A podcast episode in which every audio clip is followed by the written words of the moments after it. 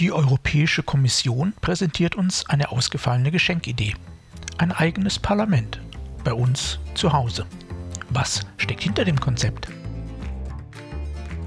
Mein Name ist Jörg Sommer und dies ist Demokratie Plus, der wöchentliche Podcast zur politischen Teilhabe. Jeden Donnerstag erscheint ein neuer kostenloser Newsletter. Am folgenden Sonntag gibt es den Text dann als Podcast. Alle Ausgaben finden Sie ganz einfach Geben Sie demokratie.plus in Ihren Browser ein und schon sind Sie da, wo Sie sein wollen. Nun aber zu unserem heutigen Thema.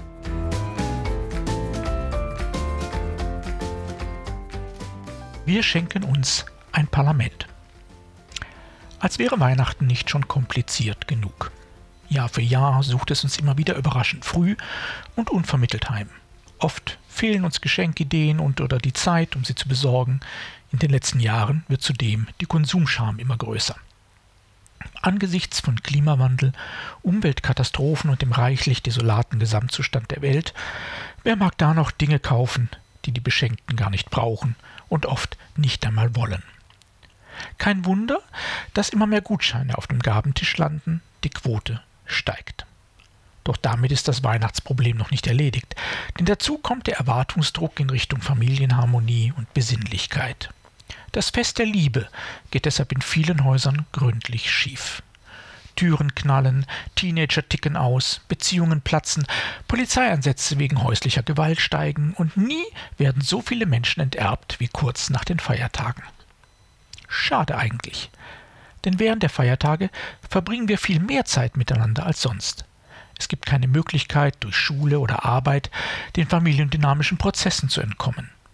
Das kann belastend sein, aber auch eine Chance. Vielleicht in diesem Jahr für eine ganz neue Aktivität. Da hat nämlich ausgerechnet die Europäische Union etwas Feines für uns vorbereitet. Also schreiben wir flugs einen Gutschein, ist ja angesagt, wie wir gesehen haben, und schenken uns ein Parlament.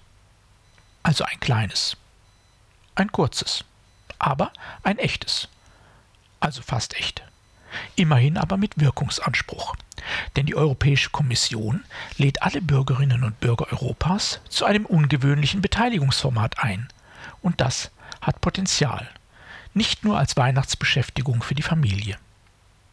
Denn dieses Format ist innovativ. Es adressiert zukunftsrelevante Themen, Klimaschutz, es setzt auf Selbstorganisation, er stellt sicher, dass es nicht nur Ergebnisse gibt, sondern dass diese auch bei der Kommission ankommen. Anlass genug, es einmal auszuprobieren. Jeder und jede kann so ein Peer-Parlament organisieren.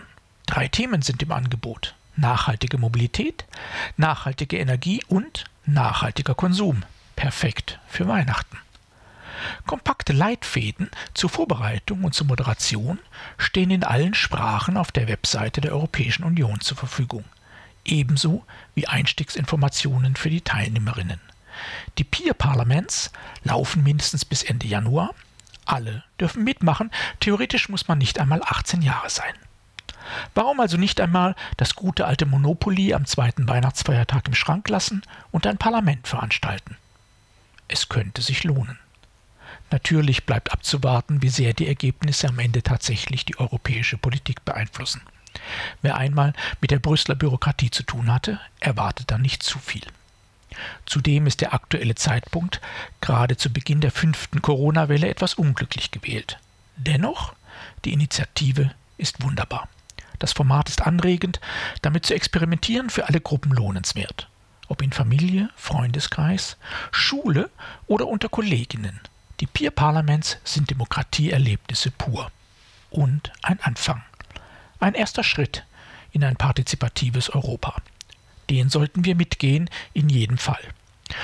Und für all die Beteiligungsprofis unter uns, ja, das Format kann und darf kopiert werden.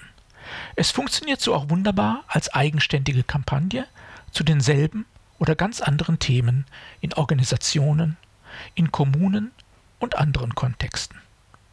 Bis Ende Januar läuft das EU-Projekt. Niemand hindert uns daran, ihm lokal weitere folgen zu lassen. In diesem Sinne wünsche ich Ihnen ein besinnliches, vielleicht in diesem Jahr auch ein debattenreiches Weihnachtsfest. Bleiben Sie streitbar, vor allem aber bleiben Sie gesund.